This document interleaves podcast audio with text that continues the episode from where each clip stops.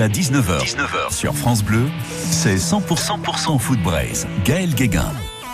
Il y en a qui s'en foutent, mais quand Roland Garros pointe le bout de sa raquette, ça sent le Tour de France et donc l'heure de l'acquise rapproche pour la Ligue 1. Dimanche, ça sera à trois salles, trois ambiances pour les clubs bretons. Le Stade Rennais ouvrira le bal à 13h à Ajaccio. Le Stade Brestois essaiera de poursuivre son opération maintien et le FC Lorient recevra le Racing Club de Lens pour la rencontre la plus prometteuse des trois. D'ailleurs, on va commencer par là parce que ça risque d'être un beau match entre des Merlus en forme en cette fin de saison et des Lensois qui mènent un train d'enfer dans l'idée de taper Marseille et de finir en dauphin derrière le PSG, histoire de s'assurer euh, sur une place en Ligue des Champions pour faire plaisir aux supporters des 100 et or, les meilleurs de toute la France. Mais pour ça, il faut garder ses distances avec l'OM. L'équipe de Francaise doit faire un bon résultat à Lorient. Si les Merlus n'ont plus grand-chose à glaner cette saison, ils seront assez motivés pour ne pas se faire tailler un short.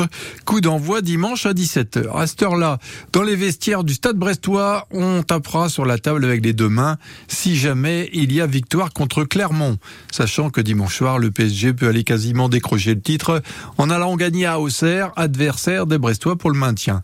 Le premier match du dimanche et le troisième et dernier dont on parle ici opposera Ajaccio au Stade Rennais.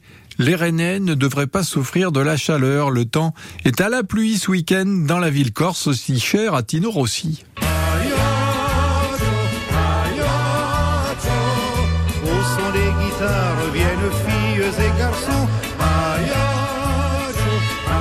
Je savais que ça te ferait plaisir, Greg. Normalement, les Rouges et Noirs devraient se rapprocher de l'Europe et dérouler leur jeu sur un terrain, pour une fois, arrosé naturellement. Contrairement aux autres pelouses de Ligue 1, on ne gaspille pas d'habitude la flotte sur une île menacée par la sécheresse. Concernant le club d'Ajaccio, eh bien, on frôle la liquidation. Il y en a qui s'en foutent. Gaël Guéguin.